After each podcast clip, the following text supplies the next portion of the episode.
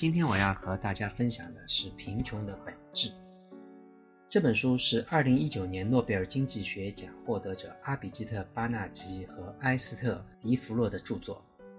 本书的内容主要是基于两位作者与其他经济学家在过去的十多年中对世界多个贫困国家和地区的学术研究。这些研究大多是通过随机对照实验进行的，得出的结论比较严谨。同时，两位作者又很细致地呈现了在实地调研中获取的诸多具体案例，因此本书兼具了较强的学术性和可读性。两位作者首先定义了他们所关注的极端贫困人口，即日消费低于零点九九美分的人。根据本书中的信息，在二零零五年，全球共有八点六五亿人口处于这种极端贫困状态，约占当时世界总人口的百分之十三。紧接着，作者提出了一个在发展经济学中被激烈争论的话题：是否存在贫穷的陷阱？所谓贫穷的陷阱，是指对于低收入者，因为今天的收入较低，导致明天的收入更低。如果存在贫穷的陷阱，低收入者会一直陷于贫穷的境地而无法自拔，需要有外部的助力才能跳出贫穷的陷阱，进入一个新的境地，即明天的收入高于今天的收入。经济学家杰弗里·萨克斯在其著作《贫困的终结》中提出了一个政策建议：发达国家给予发展中国家援助，以帮助这些国家的贫困人口脱贫。这个建议的基础就是贫穷的陷阱的存在。但是，另一位经济学家伊斯特利在自己的著作中提出了反对意见。他认为，援助让人们停止找寻自己解决问题的办法，利大于弊。只要有自由市场和恰当的激励机制，人们可以自行摆脱贫困，而无需外部助力。对于贫困的陷阱的讨论成为贯穿全书的主线。两位作者力图回答几个问题：贫穷的陷阱是否存在？如果存在，其原因是什么？如何通过恰当的外部助力帮助穷人脱贫？从本书作者的研究结论看，他们认为贫穷的陷阱在很多情况下是存在的，主要有。饥饿、健康、教育、生育、缺乏风险防范手段、难以获得金融支持及贷款、储蓄少，这些因素导致了穷人很难跳出贫穷的陷阱。一，如果一个人因为吃不饱饭而无力工作，那么这就会导致贫穷的陷阱，即明天的收入比今天更低。因此，低收入造成的食物的匮乏是导致贫穷陷阱的一个原因。但是作者也发现，如果穷人得到了更多的收入，他们不一定会把收入花在获取更有营养、更能提升身体健康状况的食物上，而是去购买一些美味但营养不太全面的食物，或者用于娱乐，如购买电视机；用于家庭庆典，如婚礼等等。因此，错失了跳出贫困陷阱的机会。第二，疾病会降低人们的工作能力。高昂的治疗费用也会使得贫困家庭更加入不敷出，进一步导致未来收入的降低，这也是贫困的陷阱的一个成因。但是，作者在调研中发现，在很多情况下，疾病导致的贫穷陷阱本来是可以用较小的代价来治疗或者预防的。例如，对于很多贫穷儿童会因为腹泻而死亡，但是。只需要服用加入了盐和糖的开水，就可以大大降低死。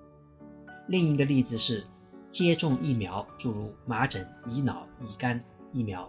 可以降低未来罹患此类疾病的可能性以及治疗带来的支出。但是因为各种原因，不少穷人对于此类廉价但有效的手段不太感兴趣。相反，在疾病发展的比较严重时，花费大量支出，甚至不惜借债进行治疗。第三，缺少教育也是陷入贫穷的陷阱的一个原因。不过，作者发现，在很多发展中国家，小学甚至是初中教育是由政府免费提供的，但是很多穷人的孩子还是没有去学校。去的孩子学习效果也不太好，其原因有两方面：一方面是学校质教育质量不高，学习效果差，而且学校的教育大多以培养精英为目的。而不是以提升普通学生的基础技能为目的，那些资质一般的学生没有得到应有的关注。另一方面，父母对教育投入和效果的期望不太合理，没有看到教育对未来收入的帮助，因此过早放弃对孩子的教育投入。第四，家庭人口过多，穷人会把多生孩子作为一种对未来的养老保险，但是孩子过多又加重了家庭负担，降低了对孩子在健康、教育、营养方面的投入，导致了越穷越生、越生越穷的陷阱。例如，父母可能会选择一个他们认为最有潜力的孩子进行教育投资，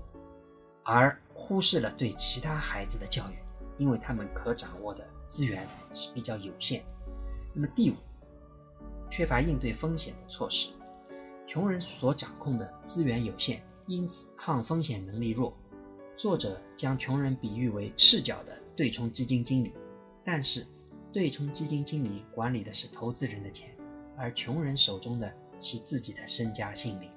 由于信息获取渠道和教育水平所限，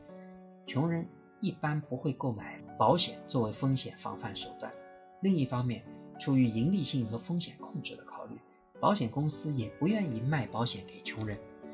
当经济危机或自然灾害来袭时，穷人很容易遭受灭顶之灾。第五，穷人贷款难，很多穷人以小本生意糊口。但是却很难获得金融机构的贷款作为周转资金，他们往往会求助于高利贷，但却蚕食了原本就很微薄的盈利。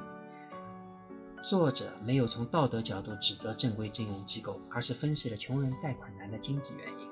小额贷款的贷前尽职调查、贷后的监督乃至催收等各方面的成本都比较高，最后使得金融机构在穷人的小额贷款上无利可图。第七，穷人存款难。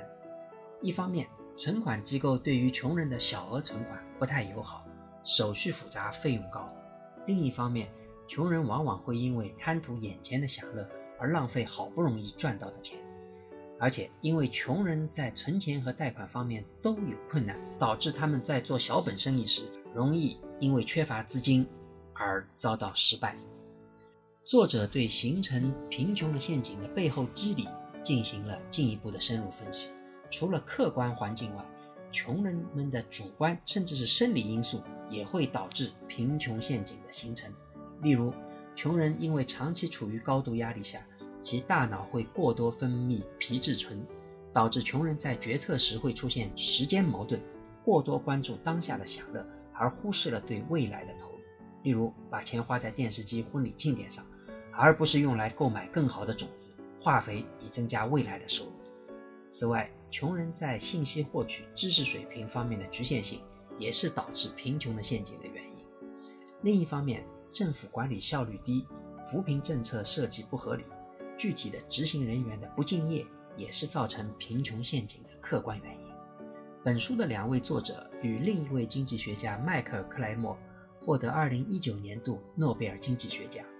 这显示了发展经济学的演变。传统的发展经济学更加关注宏观政策，得出的结论在理论上正确，但在落地时的效果有时并不尽如人意。新一代的发展经济学家使用随机对照实验方法进行实地个体层面的研究，